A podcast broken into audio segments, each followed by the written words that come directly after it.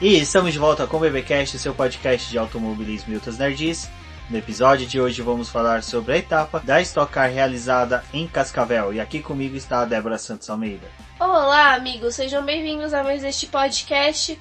E como o Rubens falou, nós vamos contar um pouquinho para vocês como foi as duas corridas realizadas em Cascavel, no Paraná. Exatamente. Eu sou o Rubens GP Neto, seu host, e hoje no episódio vamos falar sobre a primeira pole do Gabriel Casagrande, a vitória do Felipe Fraga e a vitória do Attila Abreu realizadas na etapa da Stock Car em Cascavel. Mas antes vamos agradecer a nossos apoiadores, aqueles que auxiliam o Boletim do Paddock e o BBcast por meio do financiamento coletivo e contínuo do apoio. E são eles, Ricardo Bannerman, Maia Barbosa, Eliezer Teixeira, Luiz Félix, Arthur Felipe, Rafael Celone, Will Mesquita, Anthony Santos, Rogério Froner, Helena Lisboa, Cássio Machado, Carlos Del Valle, Bruno Vale, Eric Nemes, Bruno Shinozaki, Alberto Xavier, Will Bueno, Ricardo Silva, Beto Correia, Fabrício Cavalcante, Arthur Apóstolo e Sérgio Milani. Fica aqui o meu agradecimento a todos os nossos apoiadores. Vocês são extremamente importantes para o crescimento e desenvolvimento do Boletim do Paddock. E para vocês que estão escutando o programa, não deixem de com compartilhar nas suas redes sociais, tirando aquele print maroto, compartilhando ali no Instagram, Facebook e no Twitter para que mais pessoas possam chegar no nosso canal e conhecer mais sobre o automobilismo, o automobilismo brasileiro, a Fórmula 1 e a Fórmula E. São os programas que a gente aborda aqui no BBcast. Exatamente, Débora. Como você disse, a, a, etapa da Stock Car foi realizada em Cascavel. Nós tivemos já início dos trabalhos na sexta-feira. É, esse final de semana eles teriam uma, uma programação mais extensa, onde eles tinham encaixado ali um treino para os pilotos estreantes da categoria, até porque a pista de Cascavel é uma pista rápida, muito técnica e ela também lembra muito ao circuito oval. As curvas dessa pista são todas direcionadas para o lado esquerdo, tem uma só para o lado direito. Então a configuração do carro lembra muito a um carro de circuito oval por conta das exigências desse carro. Então dessa forma eles tinham previsto de fazer os dois treinos livres normais na sexta-feira e esse treino extra no final da sexta. Porém teve um, um forte temporal lá no circuito e acabou atrasando a programação. Esse segundo treino livre ele já foi muito afetado por conta dessa chuva e como teve bandeira vermelha e esses atrasos, eles acabaram não realizando essa sessão que era para os pilotos estreantes. Exatamente, mas independente disso, né, Débora, a gente ainda teve atividades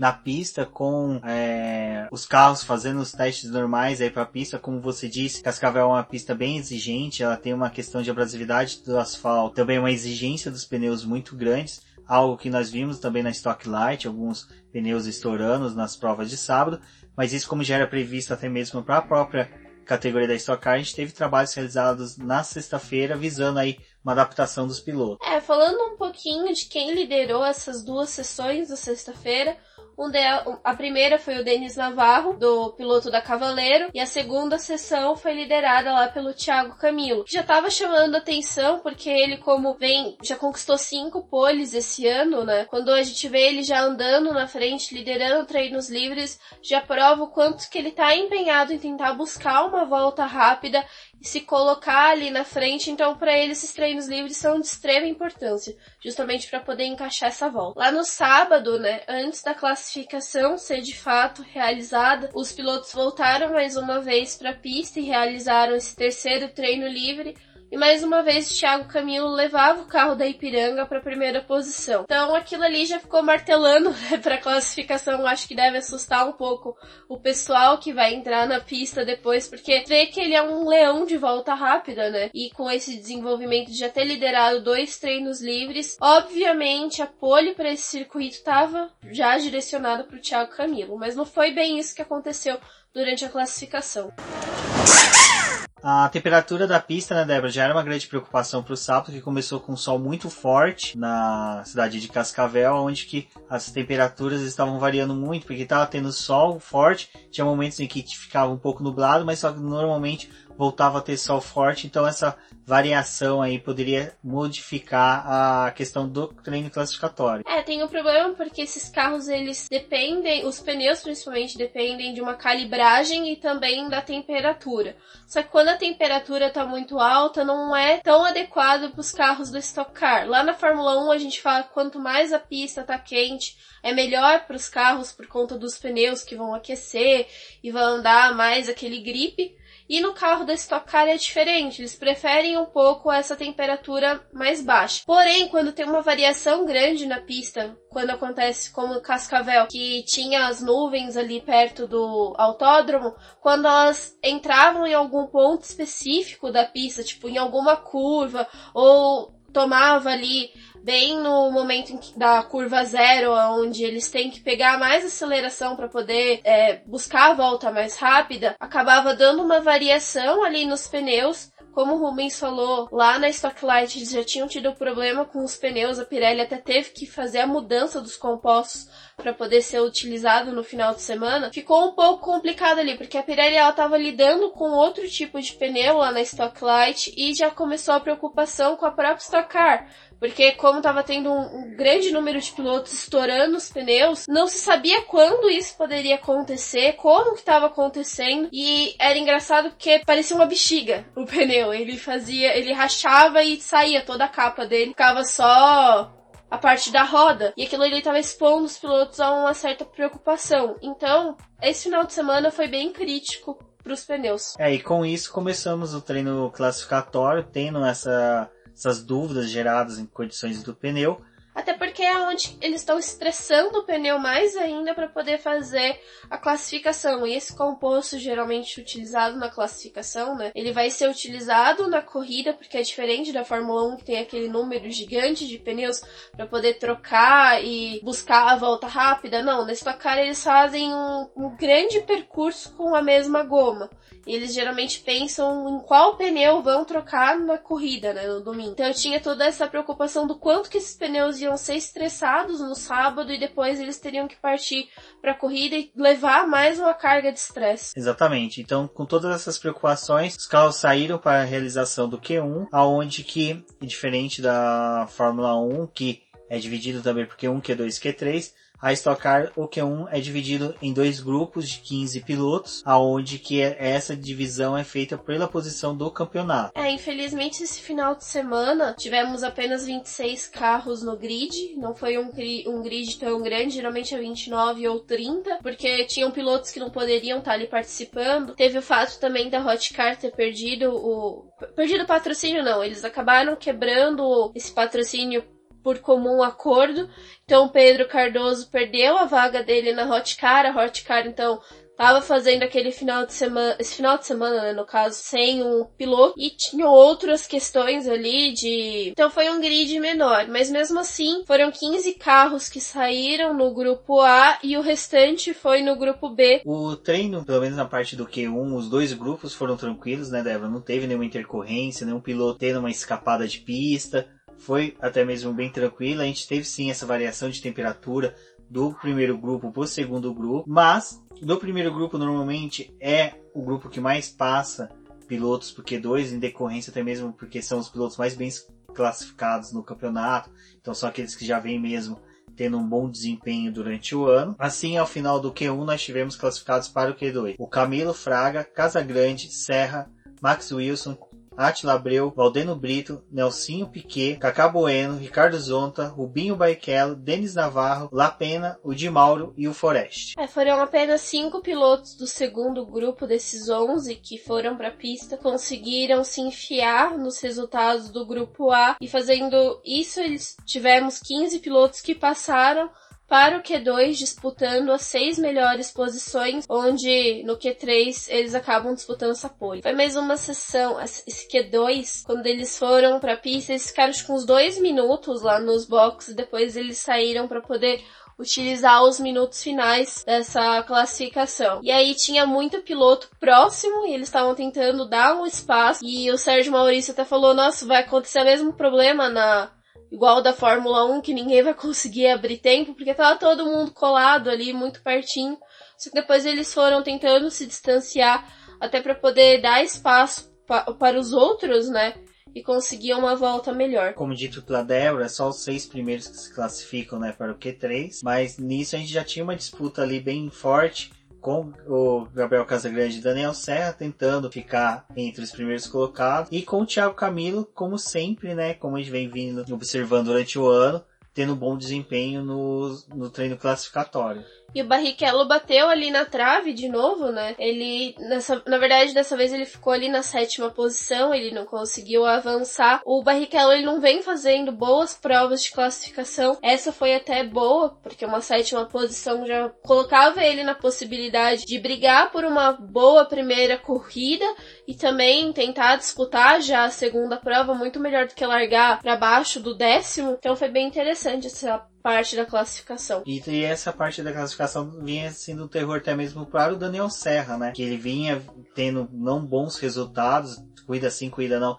Ele estava conseguindo ir para o Q3 e nessa prova ele conseguiu ao lado até mesmo do Cacabueno, que era um piloto que vinha muito tempo ficando fora, né? Do Q3 a gente via muito o Felipe Fraga conseguindo levar o carro da CIMED, mas o Cacabueno não. Então foi até um Q3 bem atípico com a presença do Casagrande, do Cacabueno, do Max Wilson, né, que como foi dito várias vezes, até mesmo durante a transmissão, não tem ainda uma equipe para 2020. Bom, e os classificados para o Q3 foi Thiago Camilo, Felipe Fraga, o Gabriel Casagrande, o Daniel Serra, o Max Wilson e o Cacabueno. O Q3 ele é disputado com volta lançada, então cada piloto vai é, sozinho para a pista para poder buscar a sua volta é apenas uma volta e começa sempre do sexto até o primeiro. Então, o Cacabueno foi o primeiro aí para a pista. A volta dele não foi boa, logo do início ali ele já mostrava dificuldade e também já né, acabava sentenciando o carro dele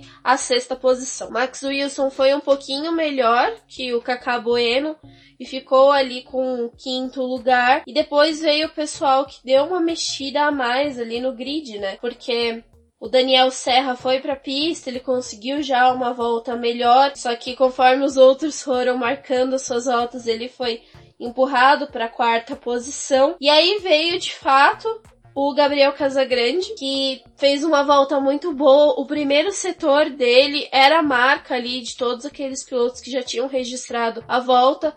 Aquele primeiro setor dele foi muito bom e foi o que acabou determinando com que ele ficasse com a pole, porque logo depois foi o Felipe Fraga para pista ele não conseguiu bater o tempo do Gabriel Casagrande, que era de 1 minuto, 1 segundo e 861 milésimos. E depois Thiago Camilo também, né? Ele foi o último a partir para a pista, a volta dele foi ali intermediária e por conta disso ele ficou com a terceira posição. É, a expectativa era grande para o Thiago Camilo, mas a presença ali tanto do Gabriel Casagrande como do Felipe Fraga nessa disputa bem acirrada pela pole deu uma mexida, né? Foi bem diferente esse treino classificatório comparado com as últimas corridas, mas algo que já prometia para a prova era essa disputa doméstica entre o Gabriel Casagrande e o Felipe Fraga, porque são dois pilotos que dividem o mesmo box, apesar das pinturas diferentes de carro. Na Stock Car nós temos isso, né? Normalmente o piloto carrega um patrocínio diferente do outro, mas... Ali na Hotcar mesmo, né? A situação, o Suzuki ele tem um patrocínio, o Pedro Cardoso tinha outro, e como teve a quebra com o do Pedro Cardoso, então eles perderam um piloto e o Suzuki foi mantido. Exato, então essa briga interna ali a gente viria mais para frente na corrida. E agora fiquem com a entrevista aqui, o Gabriel Casagrande na sua primeira pole na categoria, uma marca bem aí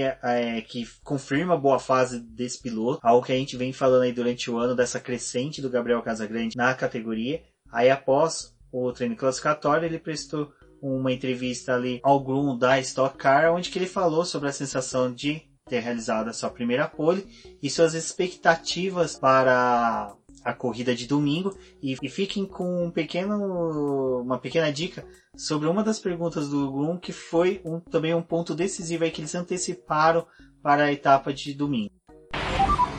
Primeira pole, desde já inesquecível por ser a primeira, mas especial por ser no Paraná. Exatamente, é pertinho de casa, de onde eu nasci, do sudoeste do Paraná. Eu acho que estava sendo guardado para ser feito aqui em Cascavel. Quem sabe a primeira vitória em Corrida 1 também vem aqui. Estou bem animado, bem, bem ansioso para o que pode acontecer amanhã. E já deixar meu muito obrigado a todo mundo que torceu, todo mundo que trabalhou, o pessoal da equipe. O carro foi fenomenal e a gente fez, fez o, que, o que precisava dentro do carro. Eles fazem o, o serviço mais difícil, eu ali dentro é coisa fácil. Agora falando a respeito de estratégia, que é uma pista muito complicada, né? Que pode um safety car de repente acabar com a estratégia que você planejou tanto. O que vocês estão pensando para domingo? Ah, a gente vai ter que manter um ritmo forte desde o início. A gente sabe que tem carros muito rápidos junto com a gente, então é, muita coisa pode acontecer. Esse, esse fator do safety car é um fator que pode, pode vir a qualquer momento. Então basta a gente fazer o que a gente vem fazendo, que é imprimir um bom ritmo, fazer um trabalho muito bom no pit stop. Depois a gente vai fazer uma, uma reunião de estratégia com tudo definidinho para chegar amanhã e não ter erro, que eu acho que a gente consegue levar o troféu. Bom, Débora, para a corrida de domingo a gente ainda tinha uma leve suspeita né, de que poderíamos ter uma prova com chuva. Tivemos até mesmo relatos de pingos na região dos boxes, mas a corrida começou tranquila, sem nenhuma intervenção aí de chuva para que pudesse modificar o que estava previsto para a prova. Exatamente, por conta disso a corrida poderia ser realizada de forma normal, então não tinha a preocupação dos pilotos terem que instalar pneus de chuva para poder realizar a prova. Já se sabia antes da largada que o Nelsinho Piquet ele não teria nenhum botão de ultrapassagem para poder utilizar no final de semana, porque ele queimou lá no Velo Park, ele utilizou no momento não adequado na pista, então então por conta disso ele perdeu todos os botões de ultrapassagem para Cascavel. E ele estava largando ali da oitava posição, então ele poderia ser um alvo fácil para quem estava vindo atrás. Bom, a primeira prova ela tem uma característica muito mais de zelo dos pilotos, né, Débora? Em decorrência até mesmo da pontuação não ser distante da segunda prova. Então a gente tinha ali, saberíamos também que teríamos um embate entre o Felipe Fraga e o Gabriel Casagrande, em decorrência até mesmo do Felipe Fraga ter essa característica de ser um piloto muito aguerrido, de ir buscar sempre a vitória independente do resultado que tenha sido dele no classificatório. E o Gabriel Casagrande, por sua vez, sabia, né, que teria um piloto ali seu em caos. Que ele poderia... já tem vitória da segunda prova, então ele estava buscando uma vitória para a primeira corrida. E com o Felipe Fraga no retrovisor não seria nada fácil. Apesar que no momento da largada, o Gabriel Casagrande conseguiu abrir uma boa vantagem para o Felipe Fraga. E ali na segunda posição, na segunda volta, desculpa, já tinha aberto um segundo e quase um segundo e meio pro Felipe Fraga. Então a distância pro piloto ali que ele acaba dividindo os boxes era bem boa. E ele estava deixando o Felipe Fraga lá para a segunda posição, já tentando administrar o restante da prova. Com isso, a gente já começava com a notícia de uma investigação, né, Débora? Que o Thiago Camilo estava sendo investigado e depois foi punido, né, com drive-thru por queima de largada. Daí a transmissão mostrou porque que acontece? A Stock Car, ela é uma largada lançada. Pilotos saem da volta de apresentação com o safety car na frente da posição em que eles vão largar dentro dos colchetes. O safety car antes da última curva recolhe, os pilotos se pareiam e na pista pintada quatro faixas, criando duas faixas principais onde que os carros tenham que ficar dentro. É, das duas filas, formam-se duas filas e cada fila tem que ficar dentro desse colchete. Quando tem a largada, eles podem começar a fazer a movimentação e sim extravasar essas linhas. Só que antes disso não, não tem como porque eles não podem estar disputando posição. E o Thiago Camilo foi mostrado queimando a largada porque ele mexeu dentro daquele colchete e passou por cima da linha branca que não pode. Exato. Eu, na, assim, na minha percepção, na hora que teve a largada, até imediatamente eu tuitei falando, olha, teve piloto saindo.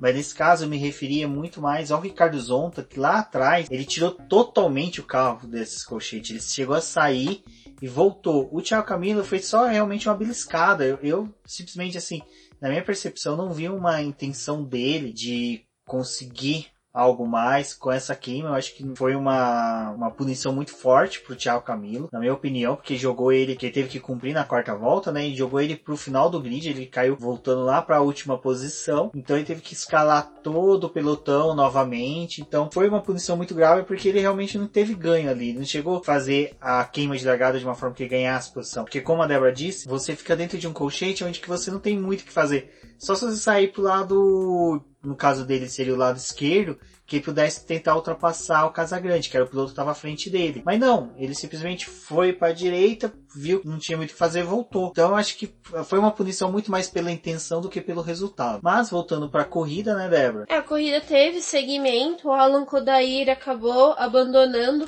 Aliás, foi uma prova que teve bastante abandono. Já na primeira foram. Foram além do Alan Kodair, a gente teve a Bia Figueiredo recolhendo, né? Assim, a gente sabe que alguns pilotos abortam a primeira prova principalmente para a economia de combustível, equipamento e pneus. À medida que a prova foi acontecendo, outros pilotos foram parando, mas o que mudou o destino da corrida foi a batida do Bruno Batista. Ele perdeu o carro ali no bacião, a traseira do carro foi direto pro muro de contenção. A batida dele foi até forte, só que como pegou o lado direito do carro, o piloto não sentiu tanto, né? Tipo, ele não teve como ficar machucado. Então o carro de segurança entrou na pista, até mesmo os médicos foram até o lugar para poder atender ele, porque a batida tinha sido forte, então ele poderia não ter nenhum dano físico externo, mas interno ele poderia estar apresentando alguma coisa.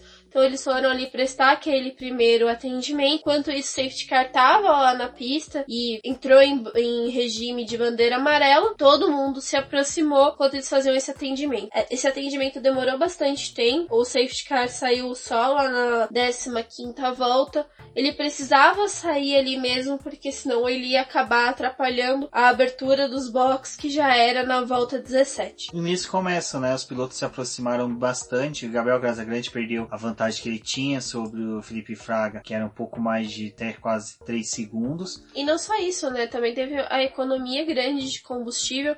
Então tinha muito piloto ali que praticamente não estava mais pensando tanto na primeira corrida, você com essa economia de combustível alterava o desenvolvimento da primeira e também da segunda corrida. Exato, porque os pilotos tiveram ganho ali de 11 litros a mais, né, que eles teriam de combustível, foi um ganho bom, então eles podem mudar a configuração do carro um pouco mais agressivo para as voltas finais. E lembrando que nem ainda tinha ocorrido a primeira parada de pit stops. Então pilotos que tinham a escolha até mesmo de fazer uma troca de dois compostos poderiam fazer de um só, ganhando mais tempo ali nos boxes. Mas o principal foi os pilotos que estavam ali até com uma certa perda, desvantagem decorrente do, da corrida ter se seguido e tinha um gap entre os primeiros colocados, que era o caso do Thiago Camilo e que ele começou a galgar muito mais rápido as posições. E o próprio Felipe Fraga conseguiu encostar no Gabriel Casagrande e começar a pressionar ele mais ainda. Mas, mesmo assim, lá nos pilotões mais intermediários para o final do grid, começamos a ter brigas, né, Débora? Que nem, por exemplo, o Forest e o Coleta começaram a ter uma briga boa ali pela 18ª posição. E o Camilo logo atrás já vinha, né, buscando a ultrapassar eles e se livrar dessa briga ali entre os dois pilotos. A abertura dos boxes começou na 17 volta e nisso já tivemos o líder do, da prova, o Gabriel Casagrande, pulando para dentro dos boxes, seguido por Campos, Serra, Lapena, Camilo, Ramos e Campos. É, o que é interessante desse momento é que na hora que o Gabriel Casagrande bicou, né, Débora, para ir para os boxes, a gente já viu a luz verde pintar na, no para-brisa do Felipe Fraga, mostrando que o piloto já estava se valendo do botão do push para poder ganhar posição e como a Débora disse no começo, a primeira curva, a curva zero lá da circuito de Cascavel, ela é muito importante para o ganho de velocidade, porque você começa rápido nela, entra bem rápido na reta principal e já entra com bastante força, com bastante gap no bacião, conseguindo ali desenvolver uma velocidade muito boa pro resto da pista. Exatamente. Então, enquanto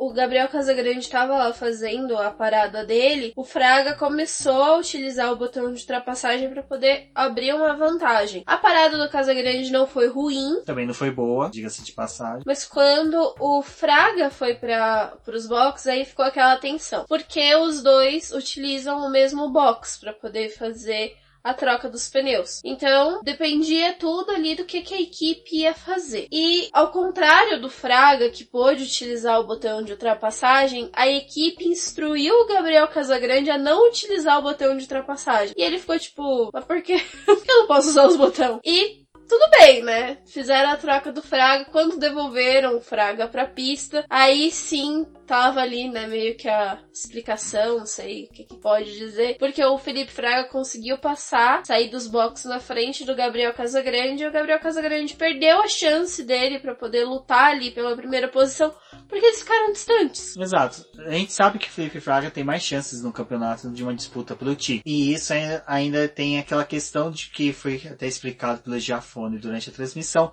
que alguns pilotos eram instruídos que quando saísse dos boxes com compostos novos, não fazer de uma forma muito agressiva, né? Para que esse composto não sofresse tanto, tivesse um estresse muito grande em decorrência do, do formato da pista, do que a pista faz com os pneus. E do calor também, porque o pneu estava frio indo para uma pista que estava extremamente quente, então ia ter um aquecimento muito rápido.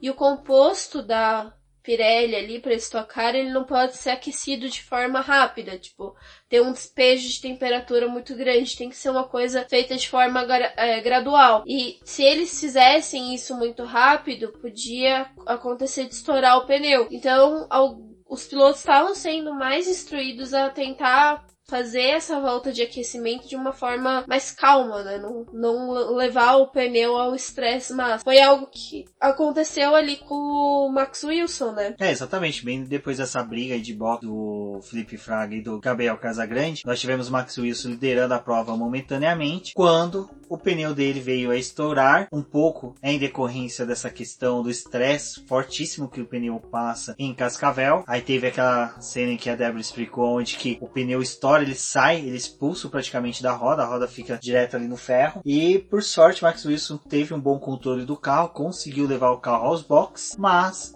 isso já começava a gerar até umas consequências que seria dito até mesmo pelo próprio Atila em entrevista que vocês vão ver um pouco mais à frente. Então todo esse cenário foi sendo construído para favorecer ali o Felipe Fraga a caminhar para a sua vitória. Então, quando todas as paradas foram concluídas, o Felipe Fraga estava na liderança da prova, com Gabriel Casagrande em segundo, seguido pelo Cacabueno, o Daniel Serra, o Felipe Lafe, Lapena, o Rubens Barrichello, o Atila Abreu, o Denis Navarro, o Ricardo Maurício e o Valdeno Brito. E era interessante nessa parte ali da corrida porque mostrava a situação do campeonato, que era o Daniel Serra passando à frente do Ricardo Maurício. Exato. É, tinha essa questão toda do campeonato campeonato em que a transmissão ia mostrando, né, a, a momentos que Ricardo Maurício era líder, momentos Daniel Serra era líder, Daniel Serra começou a ganhar um pouco de gordura em decorrência da distância que ele começava a criar sobre os adversários, mas dos pilotos que estavam à frente, eu acho que um destaque que era bem interessante eram os pilotos da equipe Cavaleiro, principalmente pelo Felipe Lapena e o Denis Navarro, que estavam fazendo uma excelente corrida, uma corrida bem maiúscula dos pilotos. Então a disputa entre eles ali e os grandes pilotos das equipes de ponta estava sendo bem interessante de se observar. O que mudou também um pouco ali o desenvolvimento do campeonato foi o problema do Ricardo Maurício, que ele foi mais um dos piloto que sofreu com o pneu furado. Ele teve que ir mais uma vez para os boxes. E ali já acabou com a corrida dele e o Daniel Serra estava à frente. Outro piloto que abandonava junto com o Ricardo Maurício era o César Ramos, né, Débora? Que era outro piloto ali que vinha também tendo um bom campeonato, mas infelizmente não, não teve como permanecer em pista. Eram os dois carros da Blau que acabaram abandonando, né? O Alan Kodair já tinha sofrido problemas ali no começo da prova e o César Ramos no final. Com isso, Felipe Fraga abriu uma grande distância para o Gabriel Casagrande e um piloto que abandonava focando aí para a segunda corrida era o Galide Osman, né, que abandonava a primeira prova, levando o carro para a economia de equipamentos, pneus e combustível, focando aí para a segunda prova. Felipe Lapena foi até o final da corrida ali tentando pressionar o Rubens Barrichello para poder conseguir a posição de, dele, né? Eles estavam disputando o quinto lugar no grid. A corrida já estava se assim, encaminhando para o final. O Felipe Fraga ven, venceu e recebeu a bandeira quadriculada rosa e branca dessa vez por conta do outubro rosa, foi bem legal isso. O Gabriel Casagrande veio na segunda posição com o Cacabueno em terceiro. E aí o que aconteceu? Ali era interessante porque a CIMED estava levando praticamente três carros pro grid. É, a CR Competições, né, que é a Crown Race. Que a Crown é deles, então estavam com três pilotos ali da equipe no pódio, mas o Gabriel Casagrande ele não tava com cara de muitos amigos ali, porque ele sentiu que ele poderia ter vencido, né? Que a vitória poderia ser dele a partir do momento que ele largou na pole, ele tava tendo um bom final de semana, então ele não conseguiu essa vitória na primeira corrida e ficou um pouco estranho ali o clima da equipe, ele não comemorou muito, mas foi legal porque é difícil de você ver as equipes conseguindo levar, né, praticamente três pilotos dela, preparando um final de semana inteiro pro grid. Na quinta-feira, a Shell tava ali com quatro pilotos na, no grid, né? Então eles estavam tentando realmente buscar uma melhor posição nessas duas corridas e com o decorrer do final de semana, não foi o melhor final de semana para a própria Shell, apesar da vitória do Attila, Abreu, do Attila Abreu na segunda corrida. É, os carros da Shell teve um distanciamento muito grande. Eu acho que realmente para essa corrida os carros da CR conseguiram um bom desempenho, superaram a todo. Mas assim, eu acho que foi muito mais característica de pista, configurações, porque durante o ano aí, acho que nos dois últimos anos, os carros da CR não tenham feito tanto à frente quanto aos carros das demais equipes. Mas como foi dito pela Débora, o pódio foi um pouquinho ali, teve um pouquinho de torta de climão, mas os carros já estavam sendo alinhados para a segunda prova e tivemos início da segunda etapa. É, antes disso, os botões de ultrapassagem foram distribuídos, que é o fan push. É aquele botão onde quem assiste a categoria pode fazer a votação, então vocês acessam o site da categoria, escolhem três pilotos que vocês gostam e a partir dessa votação eles conseguem obter esse botão de ultrapassagem. São os seis melhores votados ali. Então o Júlio Campos conseguiu com o Valdeno Brito, então foram os dois pilotos da Prate, o Abreu, o, Ca... o Gaetano de Mauro, o Marcel Coleta e o Galide Osman. Na Stock Car, para a segunda prova, se faz o grid invertido da, dos 10 primeiros colocados para poder termos né, o, o grid de largada da segunda prova, aonde que se faz a colocação do décimo colocado para o primeiro e assim sucessivamente entre as posições seguintes. Então nós ficamos para a largada da seguinte forma: com Rafael Suzuki na primeira posição, acompanhado pelo Valdeno Brito, Attila Abreu, Denis Navarro, Rubens Barrichello, Felipe Lapena, Daniel Serra, Cacá Bueno, Gabriel Casagrande e Felipe Fraga, que venceu a última etapa. Ele cai para a décima posição. É legal esse formato que a Stock Car faz, né, Débora? Porque ela dá uma dinâmica muito maior porque nem sempre os pilotos que largam na frente estavam com uma configuração própria para a segunda prova. E praticamente os 10 primeiros, né, são pilotos que não tiveram é, escolha, a não ser teve uma disputa mais acirrada na primeira prova, até mesmo porque eles buscavam vitória ou até mesmo lugar no pódio, enquanto que quem está mais atrás são os pilotos que a gente veio falando que focaram na segunda prova. Então a gente tem essa mix, né, de estratégias, de, de brigas que nós teremos durante a corrida, em decorrência das escolhas dos pilotos entre a, o treino classificatório e a primeira prova do dia. É, geralmente os pilotos que vão ali para oitava, nona e décima posição, eles já acabaram utilizando muito do carro, então o equipamento já não tá tão bom assim. Eles acabam se tornando vítima, até porque tem alguns que acabam desperdiçando todos os botões de ultrapassagem naquela primeira corrida, focando justamente nessa vitória. Porém, hoje na categoria vale mais a pena tentar dosar os botões de ultrapassagem e pensar nas duas corridas até porque a pontuação é muito boa nessas duas provas, levando em consideração que é um grid de 20 pilotos que conseguem conseguem pontos. Na primeira prova, o líder consegue 30 pontos, mas na segunda corrida, o vencedor dela consegue 24 pontos. Então é muito ponto ali sendo distribuindo distribuído do primeiro ao vigésimo. E isso faz com que os pilotos tenham estratégias diferentes, o que faz com que a segunda prova seja uma prova bem mais pegada, a disputa de posições sejam bem mais fortes e até o volume de ultrapassagens sejam bem maior. Também é aquela coisa, o pessoal que vai disputar a segunda corrida não vai ter mais uma prova para poder correr. Então eles não têm tanto problema de utilizar bastante o equipamento ali, que eles sabem que depois que aquela corrida acabar, esses carros vão voltar para a fábrica, vai ter todo um processo de restauração desse carro. Então, essa segunda corrida é o tudo ou nada mesmo. Exato. Bom, e na largada o Rafael Suzuki já conseguia ali abrir um segundo e quase dois segundos, né, do Valdeno Brito, isso já para a terceira volta. E com isso a gente já tinha, né, Débora, um desenrolar bem de pegada ali nas posições para trás. O Valdeno Brito ele tentou conseguir a ponta, não deu para ele porque o Suzuki não abriu, ele ficou com a primeira posição, largou o Valdeno ali em segundo e o Valdeno começou a ser atacado. Mais pra frente, no decorrer da corrida, Valdeno foi perdendo potência, né, do carro, o carro dele começou a perder muito rendimento, provavelmente por conta do desgaste dos pneus, e depois ele até acabou abandonando, né, porque ele extravasou ali os limites da pista, o carro já não estava tão bom, então ele preferiu recolher. Certo. Outros dois pilotos que abandonavam a prova eram o Max Wilson, realmente não era o final de semana dele, o Galid Osman também acabou abandonando nas primeiras voltas. E como foi dito, né, a disputa é forte entre os pilotos.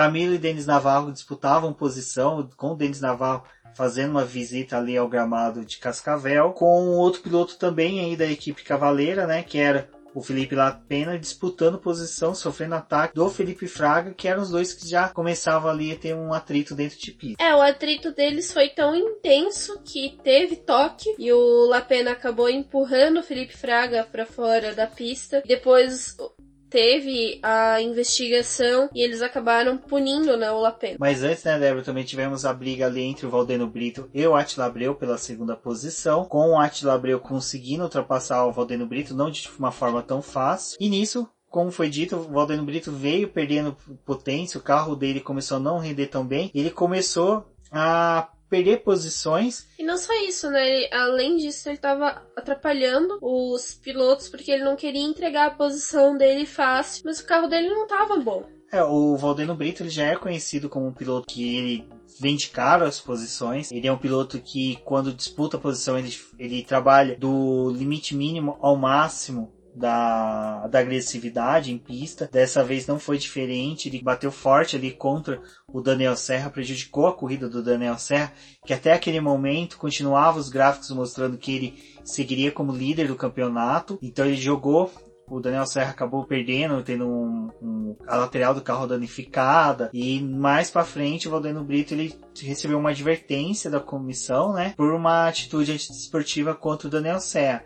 Mas nessa perda de posições dele, ele acabou prejudicando outros pilotos. O Bim Barrichello acabou perdendo posição para o Gabriel Casagrande, que também veio muito forte muito rápido, acabou ultrapassando outros pilotos ali. E o Valdeno Brito ele veio se tornou uma chicane ambulante durante a prova. Até o momento em que, como disse a Débora, ele perdeu a traseira do carro, porque o carro já não tinha mais equilíbrio nenhum, bateu nos pneus e acabou abandonando a prova. É, a saída do Valdeno Brito foi antes da abertura dos boxes. Logo depois teve essa abertura. Os pilotos começaram a fazer as paradas ali. E o que chamava a atenção era justamente a parada do Suzuki, que ele, como líder, poderia ter optado por uma parada mais rápida, só que ele acabou abastecendo e trocando dois compostos, então isso tirou ele da disputa pela liderança. Eu acho que o que caracterizou um pouco do pit stop do, principalmente do Rafael Suzuki, é que ele era um piloto que não esperava estar na décima posição quando teve a, o fim da primeira prova. A configuração que o carro dele chegou foi a configuração de um carro que estava disputando fortemente a primeira prova, porque ele precisou muito de um reabastecimento longo, né? E a troca de, dos dois compostos do lado direito. Então isso fez com que ele ficasse muito mais tempo no pit stop. Então isso mostrou que o carro da Hotcar estava muito bem equilibrado, ele estava muito bem na primeira corrida, mas que infelizmente para a segunda corrida ele não tinha o pneus e combustível suficiente para se manter na liderança. Exato. E quando ele fez a parada dele, logo depois o Barrichello fez, e aí ficou a câmera mostrando o desenvolvimento dos dois na pista. Quando o Barrichello saiu dos boxes, ele passou bem longe ali do Suzuki. Suzuki já tinha perdido contato total com aquele pessoal. Só que a corrida mesmo, que era decisiva ali, foi a estratégia do Attila Abreu, que surgiu na primeira posição com o Thiago Camilo em segundo. O, enquanto que o piloto da Chauver Power, Attila Abreu, brilhava lá na ponta, nós tínhamos o Ricardo Zonta sofrendo com o carro. Até durante a transmissão, o Jafone falou que tava saindo fumaça do pneu traseiro dele do lado direito. Então, é, a imagem mais interessante desse momento foi o pessoal mostrando os boxes, porque a equipe pegou o pneu e começou a fazer a medição do da calibragem, da, da calibragem e eles estavam tentando identificar o que estava acontecendo no carro do Zonta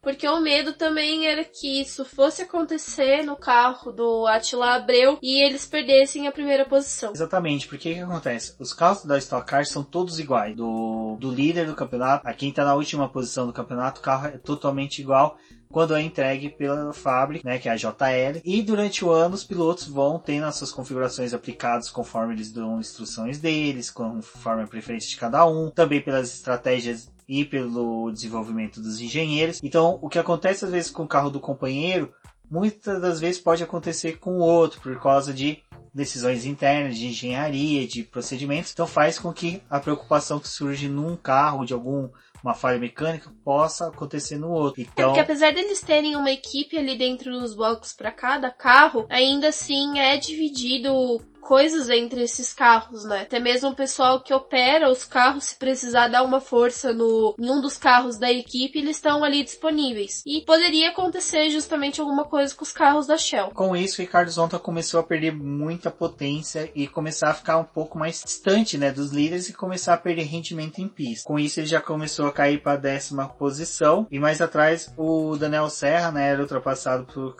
Bueno onde que mostrava que realmente o Daniel Serra estava tendo um péssimo momento na corrida.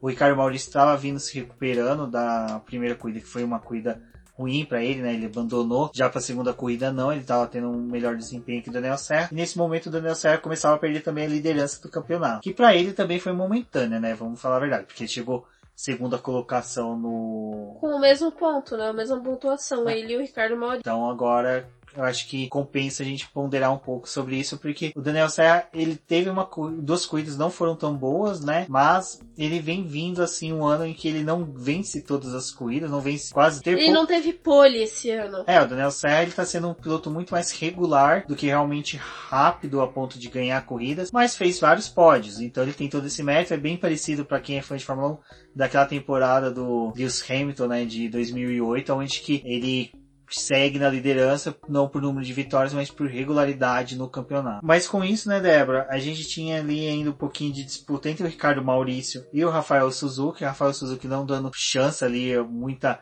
muito fôlego para o líder do campeonato. Essa disputa chamava bastante a atenção porque além disso, junto deles tinha o Lucas Forest também. Então tava um pega bem legal de ver ali deles. Bom, e já para as voltas finais, né, Débora, a gente continuou com essa disputa ali com com Gabriel Casagrande, com Rafael Suzuki. O Rafael Suzuki eu acho que foi um bom destaque, porque ele nas duas provas ele ficou entre o top 10 da, das etapas, então é algo interessante, é uma crescente boa aí do piloto. E também a gente teve ali o Lucas Forest né, tentando buscar a posição do Ricardo Maurício. É, então o Attila Abreu acabou vencendo a prova, ele recebeu a bandeirada, tinha uma boa distância para o Thiago Camilo, foi algo que o Abreu falou depois lá na entrevista dele, que o carro dele estava bom, mas nas últimas voltas ele começou a ter uma preocupação muito grande com os pneus, porque o carro dele estava mostrando que estava tinha degradado muito os compostos dianteiros e como eles sabiam da situação do composto estourar, ele tinha que fazer aquelas voltas ali da melhor forma possível. Enquanto isso, ele tentava ver o que, que o Thiago Camilo estava fazendo lá atrás, porque o Camilo tá disputando o campeonato. Ele conseguiu vencer a prova, o Camilo cruzou a linha de chegada na segunda posição e veio o Barrichello em terceiro. E a posição do Barrichello é muito legal nessa corrida, porque ele começou a administrar a prova dele no carro, porque ele tinha consciência dos botões de ultrapassagem que ele tinha depois da parada nos box. Ele tava com pouca comunicação com a equipe porque o rádio dele começou a falhar muito, então ele não tinha como ficar perguntando para a equipe o que, que ele podia fazer, como que ele ia administrar aqueles botões de ultrapassagem. E ele vendo as voltas que faltava com os botões que ele tinha, ele começou a intercalar essa utilização para poder garantir a terceira posição. Exatamente. É o que é interessante depois do término da corrida foi ah, as entrevistas prestadas pelo Felipe Fraga e pelo Attila Abreu, os vencedores da primeira e da segunda prova de Cascavel. Vocês ficam agora com a entrevista dos dois, algum da Stock Car, e depois nós já retornamos para falar um pouquinho aí sobre o que nós vimos e o que nós achamos interessante da prova. Felipe, segunda vitória seguida do Velopark agora em Cascavel e 40 pontos do líder vivo no campeonato. É, muito bom. Ainda está um pouquinho longe, mas levando em consideração que está 40 pontos, eu acho que ano passado estava pior e eu estava mais confiante. Mas eu vou continuar com a minha estratégia de ir corrida por corrida. Tô, tô muito focado, tô, tô correndo bastante, então tô, não pode deixar o sangue esfriar. É, Velocitar é uma pista que a gente sempre vai bem. É, esse ano lá foi, foi bom também. Então agora é torcer pra gente chegar lá rápido também, 40 pontos. Acho que a gente conseguir aí ir para uns 25 pontos das últimas duas corridas, eu vou estar tá mais do que vivo. Então eu tô, tô muito animado. A equipe fez um trabalho incrível aqui em Cascavel, é, colocando eu, o Casagrande em segundo e o Kaká em terceiro. É, fazer aí o pódio né, da equipe, é muito difícil fazer isso aqui na Stock Car e foi muito bom. É, quero dedicar essa, essa vitória, esse Mad Racing que pô, o pit stop que os caras fizeram hoje foi incrível. A gente ganhou basicamente a corrida no pit stop, então queria dedicar a eles e agora é voltar para casa. Finalmente eu vou ficar em casa duas semanas, descansando com a minha família. É, e agora é, vamos, vamos focar, continuar focado e espero que a gente consiga chegar brigando né, no final do campeonato, que para mim já é o que mais vale. Atila, um ano aí de jejum que foi quebrado nessa corrida 2 aqui em Cascavel. É, fiquei muito feliz porque com um ano que começou bem, bem complicado, né, com um acidente. Depois eu até voltei, tive dois pódios, é, mas de novo parece que as coisas começaram a dar errado, quebra, tudo. Então tá um ano meio complicado. A gente está muito atrás na tabela, é bem longe daquilo que a gente costuma estar, tá, né, que é brigar pelas primeiras posições. É, e eu Adoro Cascavel, a pista que me trouxe uma vitória o ano passado de uma maneira inesperada. Então estava muito confiante de fazer um bom trabalho aqui. O carro começou com um acerto muito bom durante os treinos, sempre entre os cinco primeiros. Na tomada a gente foi um pouquinho otimista, tentamos resolver um, um problema de o carro sair de frente. O carro ficou muito traseiro, passei fácil no Q1, me compliquei no Q2, largando em décimo primeiro. Aí eu tinha a estratégia de ir para corrida 2, né? De tentar me posicionar. Sabia que o Nelson na frente estava sem push, então talvez a vaga pegar era dele, né? E que ninguém me passasse. É, mas a gente conseguiu evoluir um pouco mais. É, na parada eu, eu, queria ter abastecido um pouco mais, mas como um carro da Aerofarma rodou, estourou o pneu no curvão, não consegui ver qual era. A gente ficou com medo de dar safety car. Entramos na garantia, mas não conseguimos fazer a leitura do que, que os concorrentes estavam fazendo. Então não abasteci tudo que, que gostaria. E aí fiquei meio, meio descalço ali na pra corrida 2, sabia que o Rubinho tinha uma, uma, estratégia melhor. O Camilo, mesmo largando ali em 14, se não me engano, estava abastecido, com dois pneus novos e, e tinha um, um, dos carros mais rápidos do final de semana. Então sabia que a, a, corrida era para brigar por um pódio, mas conforme foi a corrida, teve um momento chave para mim que foi a ultrapassagem no Valdeno, que eu passei sem puxa, ele deu uma escapada ali e ele ficou segurando o Rubinho, ficou segurando todo mundo. Isso me deu um respiro, né, de tentar me aproximar do, do Suzuki. O Suzuki teve um problema no pit stop, é, aí eu sabia que a corrida estava entre eu e o, e o Thiago. É, eu optei ali naquele momento não trocar o pneu dianteiro, é, mesmo sabendo que já estava bem gasto, para tentar voltar na frente do Thiago e, e ver o que, que iria acontecer, né? Que acontece na corrida. É, ele veio chegando, ele veio aproximando enquanto o pneu estava melhor, mas acho que o pneu dele também sentiu um pouquinho. Ele está brigando pelo título, acho que pensou mais no campeonato e é, aliviou um pouco, e aí ficou mais, mais fácil as últimas três, quatro voltas. Eu estava me preparando para um ataque dele. É, só precisei trazer o carro para casa. E ainda bem que isso aconteceu, porque meu carro já estava muito dianteiro, estava com medo de estourar o pneu. E vim rezando as últimas quatro voltas para conseguir trazer o carro para casa. E isso aconteceu e foi a primeira vitória do ano. Tiramos a zica. É, agora é só comemorar e, e, agradecer a toda a equipe Chauvet Power pelo, pelo excelente trabalho no final de semana. E completando, fala rapidinho sobre o Velocitar, a pista. Você gosta? Pô, amo Velocitar, né? Fiz pole, ganhei a corrida, as duas primeiras que teve. E esse ano foi uma corrida que eu perdi devido ao acidente. Então, eu, uma das coisas que eu vou te falar aqui, eu perdi a corrida, mas fiquei muito chateado também por perder a corrida do Velocitar, que era uma pista que eu queria correr. Para minha sorte, é, teve umas mudanças no calendário, o Velocitar vai ter a segunda etapa do ano e eu vou poder correr lá. Então, quem sabe não, a gente não consegue brigar por mais uma vitória lá numa pista que eu gosto bastante e a gente chega motivado de um bom resultado aqui em Cascavel. Bom, acho que algo que foi bem bacana dessa prova foi o que o Bruno Batista, apesar da forte batida que ele teve na primeira prova, ele continua seguindo no top 10 da, da categoria. É um jovem piloto, assim como Casagrande, eu acho que são dois grandes nomes que nós veremos bem fortes nos próximos anos da categoria, tá bom? Então acho que são dois nomes aí que compensam vocês ficarem é, acompanhando, vendo como é que foi, né, a, a preparação deles. São pilotos interessantíssimos aí para quem quer procurar um piloto aí para ser fã na categoria, recomendo. São dois nomes aí que eu aprovo para que todos os fãs do automobilismo continuem a acompanhar. Acho que é algo que também fica bem interessante que a Débora falou aqui antes do da gente poder comentar um pouquinho sobre os pontos é que o Ricardo Maurício e o Daniel Serra estão com os mesmos pontos, né, Débora? Então é algo que assim se torna mais forte ainda pro campeonato. A gente tem dois pilotos fortíssimos dentro da mesma equipe, com o mesmo equipamento. Carlos Maurício vem num ano excelente dentro da categoria, vencedor da prova do milhão. E o Daniel Serra dispensa comentários, né? Fez uma temporada excelente na Europa, é um piloto que vem fortíssimo, é piloto da equipe Ferrari, né? Então acho que só isso a gente já pode aprovar qualquer medida que ele tiver aí. E os dois seguem líderes do campeonato, seguidos pelo Thiago Camilo e por Rubens Barrichello mais próximos. E o Felipe Fraga, que tem ali 40 pontos para os dois, acho que também é um nome a não ser descartado aí para a final para a grande final que ainda tá para chegar em Interlagos. Ah, essa grande final abre a chance para vários pilotos ali, não só os do começo da, tabela, da tabela, né? Porque são 60 pontos para o líder da prova. Então tem muita coisa para poder acontecer e isso pode mudar sim o vencedor do campeonato. É, se a gente parar para pensar sobre essa questão dos 60 pontos, eu acho que dá para acompanhar bastante o que o Reginaldo Leme falou durante a corrida em que ele coloca os seis primeiros na disputa pelo título, que vai desde o Júlio Campos, tem 223 pontos, um ponto a menos que o Felipe Fraga, com 224, o Rubens Barrichello tem 239 e o Thiago Camilo com 248 e os líderes com 264 pontos cada. É, agora depois de Cascavel tem a prova no Vela Titá, depois a de Goiânia e por último Interlagos que vai encerrar a